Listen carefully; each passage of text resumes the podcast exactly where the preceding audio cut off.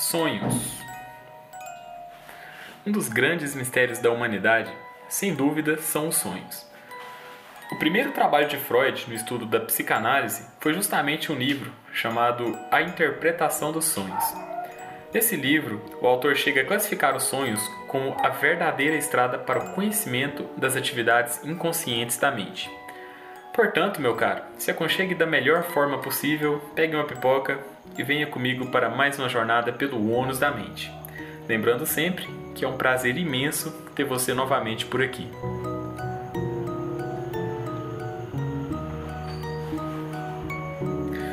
Em primeiro lugar, você já se perguntou por que é que nós sonhamos?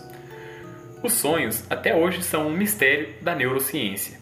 Mas os estudos de Freud apontam que esses sonhos podem muito bem ser representações, sendo elas subjetivas ou não, de nossos desejos e emoções.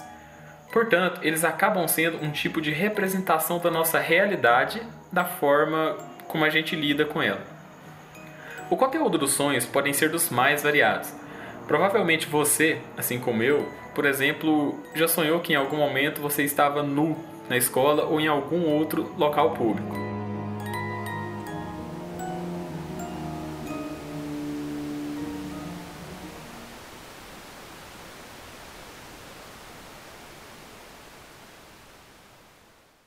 Certa vez eu tive um sonho.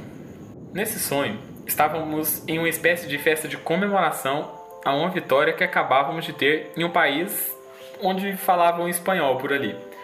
Tudo ia bem nesse sonho, até que chegou ali um grupo de terroristas com uma espécie de gás sonífero que fez com que todos os meus amigos perdessem a consciência. Por algum motivo, eu tinha uma certa resistência àquele gás. Então, enquanto eu estava meio atordoado, eu tentava correr dali para tentar me esconder deles. A primeira coisa que eu me lembro de ver, logo depois de eu ter saído daquele local, foi um monte de folhas ali perto do meio-fio, do lado da calçada. Então logo eu fui correndo, me enfiei no meio daquelas folhas e me escondi por lá. Depois de um tempo me procurando, esses vilões desistiram e foram embora, levando todas as pessoas que eu amava.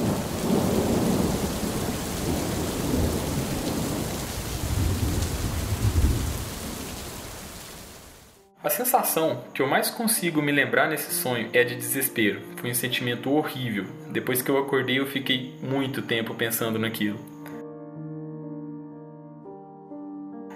Nossos sonhos podem ressaltar várias coisas sobre os nossos sentimentos que buscamos ocultar. No meu sonho, por exemplo, foi o sentimento de medo que se sobressaiu sobre todos os outros.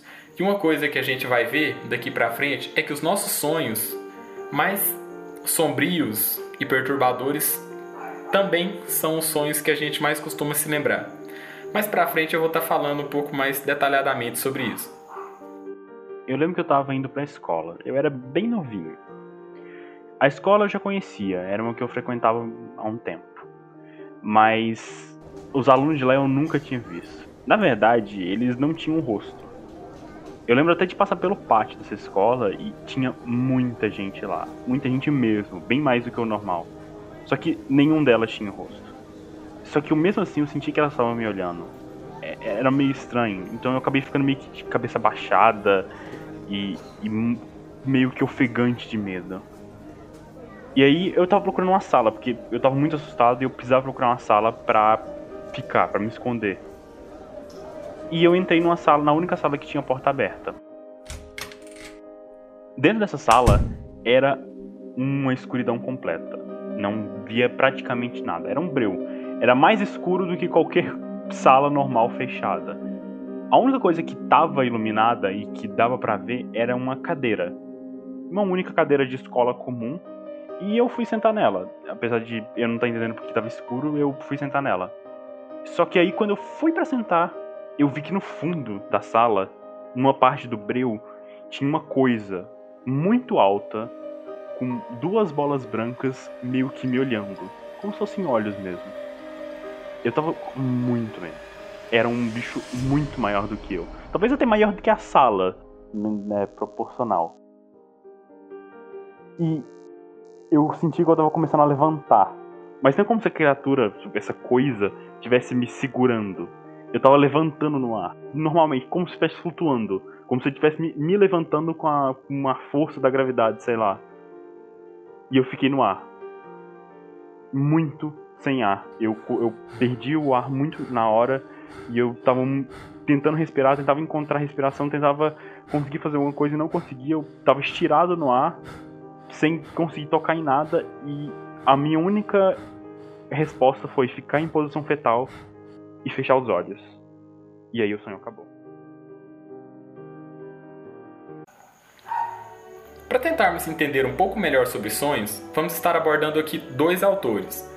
O primeiro é o nosso famigerado Sigmund Freud, e o segundo é Carl Jung. Não sei se essa é a pronúncia exata deles, mas tudo bem. Suas ideias são semelhantes em alguns pontos, mas em outros elas chegam a se confrontar. Portanto, vamos falar sobre cada uma delas separadamente.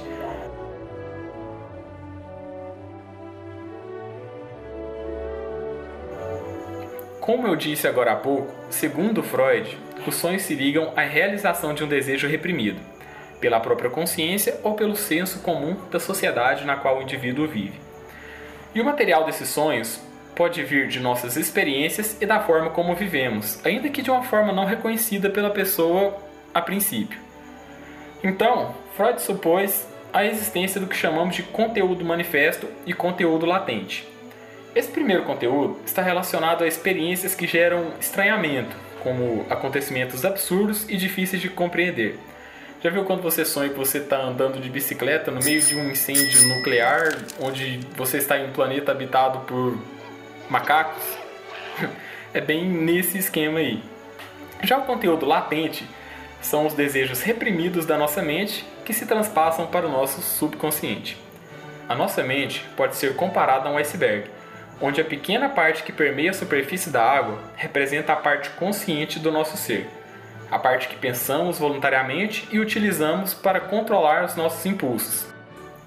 Já a parte submersa é assustadoramente maior do que a parte exposta, e ela representa o nosso subconsciente. É a parte de mais difícil acesso do nosso cérebro. Essa área obscura é responsável pelos nossos sonhos e emoções e é também onde ficam as nossas memórias de longo prazo e hábitos de uma vida todinha. Essa parte também é responsável por controlar as nossas crenças e inseguranças. Para Carl, os sonhos são os maiores reveladores da nossa mente, fazendo com que se crie uma ponte entre consciente e inconsciente, o que faz com que o nosso subconsciente se comunique com a gente o psiquiatra também acreditava que os sonhos buscam um certo equilíbrio para a nossa vida. Enquanto Freud acreditava que o método de interpretação de sonhos deveria ser por associação livre, onde o indivíduo deveria obrigatoriamente contar os seus sonhos da forma como eles vierem na sua mente para o psicanalista, Carl já acreditava que esse processo deveria se nutrir de mais sensibilidade e não de tantas regras assim. O intuito era que a pessoa esteja menos focada em descobrir uma interpretação exata para o seu sonho e focar mais na mensagem que o seu subconsciente quer te passar, fazendo com que você aprenda mais sobre suas questões íntimas e se torne mais sensível à forma como você está naquele determinado momento. É bastante interessante o pensamento de Carl sobre o equilíbrio proposto pelos sonhos. Podemos entender melhor essa parte com um exemplo. Eu posso citar aqui também até um exemplo bíblico José, filho de Abraão, era o filho caçula da casa. Ele sempre era rodeado de inveja desde o seu nascimento, já que seu pai sempre dava as melhores coisas para ele, dava mais atenção, e aquilo gerava um certo tipo de inveja nos seus irmãos. Seus irmãos o reprimiam e o humilhavam constantemente. Na Bíblia nos é revelado então um sonho que José teve. Isso pode ser encontrado no capítulo 37 de Gênesis, no versículo 7. No sonho, ele dizia: Estávamos amarrando os feixes de trigo no campo, quando meu feixe se levantou e ficou de pé, e os seus feixes se ajuntaram todos ao redor do meu e se curvaram diante dele. Nesse sonho, podemos observar aqui uma notória tentativa do seu subconsciente, no caso de José, de tentar equilibrar aquela situação, de tornar ele um pouco menos menor, se podemos dizer assim, do que seus irmãos, entende?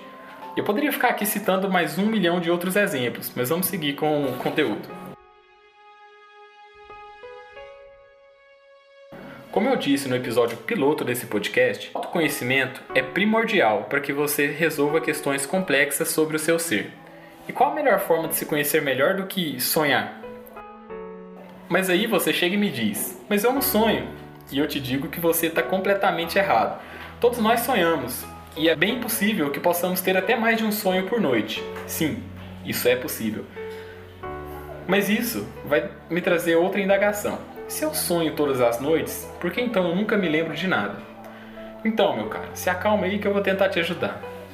Primeiro, vamos entender como funciona o nosso sono. Após um dia cansativo de trabalho, o nosso corpo produz um hormônio chamado melatonina. Esse hormônio faz com que nós comecemos a bocejar e sentir cada vez mais vontade de se aconchegar em uma cama para descansar.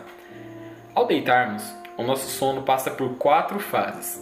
A primeira fase é o sono leve, onde você fecha os olhos e seu corpo começa a pegar no sono. Mas ao ouvir algum barulho nessa fase ainda, ou notar alguma coisa estranha, você ainda pode simplesmente se levantar e acordar de uma forma mais fácil. É justamente nessa fase que você pode às vezes sonhar que está caindo e levanta de uma vez assim assustado. A segunda fase é chamada de sono moderado, e ela não tem nenhuma particularidade, ela é apenas uma transição para a fase 3, que é o nosso sono mais aprofundado. Uma observação interessante é que essa terceira fase é a fase onde ocorre a produção do hormônio de crescimento, para pessoas que ainda estão nessa fase. Né? A fase 4 é também chamada de fase REM. Traduzido para o português, significa movimento rápido dos olhos. Essa é a última fase do ciclo do sono. Nela ocorrem os sonhos, e ela dura cerca de 20 minutos, podendo ser para mais ou para menos. E o corpo é então paralisado pelo cérebro para não reagir aos sonhos. Um fato interessante é que o sonambulismo pode ocorrer quando essa função de paralisia do corpo não é muito bem exercida pelo cérebro da pessoa, fazendo então com que ela se movimente durante o sono, ainda que de forma involuntária. Ok, eu ainda não respondi a sua pergunta, mas espera lá. Agora que você sabe o que é a fase REM, eu quero lhe apresentar um hormônio chamado MCH. Esse hormônio é o concentrador de melatonina do seu cérebro. Esse hormônio é ativo na fase REM do sono e, segundo um estudo feito com ratos em laboratório, ele pode inibir o hipocampo, que é a parte do nosso cérebro que controla as nossas memórias e aprendizado. Ao conseguirem desativar esse hormônio, os cientistas puderam perceber uma melhora significativa nos testes de memória feitos pelos ratinhos. E como os sonhos acontecem na mesma fase onde ocorre a liberação desse hormônio, isso acaba te atrapalhando um pouco na hora de recuperar suas lembranças. Respondido? Mas além do entretenimento os sonhos possuem alguma outra função? E a resposta é sim. Uma coisa interessante sobre a nossa mente é que ela fica pensando em possíveis soluções para problemas que você ainda não resolveu. Por exemplo, você provavelmente já sentou para fazer alguma tarefa ou alguma redação e você parou, pensou e não veio nada na mente. Você simplesmente estava sem inspiração, certo? Depois de ver que você está sem inspiração, você para um pouco, você sai, toma uma água, relaxa. Em alguns casos você pode até dormir e tentar continuar no outro dia. E tudo bem. Depois que você faz essa pausa e deixa para continuar no próximo dia, pode ser que durante a noite você tenha um sonho que te dê um gatilho criativo. O que é esse gatilho criativo? Esse sonho, na tentativa de solucionar o seu problema, ele pode simplesmente reproduzir os seus sonhos de uma forma que isso vai te dar uma ideia. É literalmente isso. Seu sonho vai tentar te dar um, seu cérebro vai tentar te dar uma ideia a partir do seu sonho. E para você que não consegue se lembrar de nada ao acordar, uma boa tática para isso é ter em mãos um, um diário de sonhos.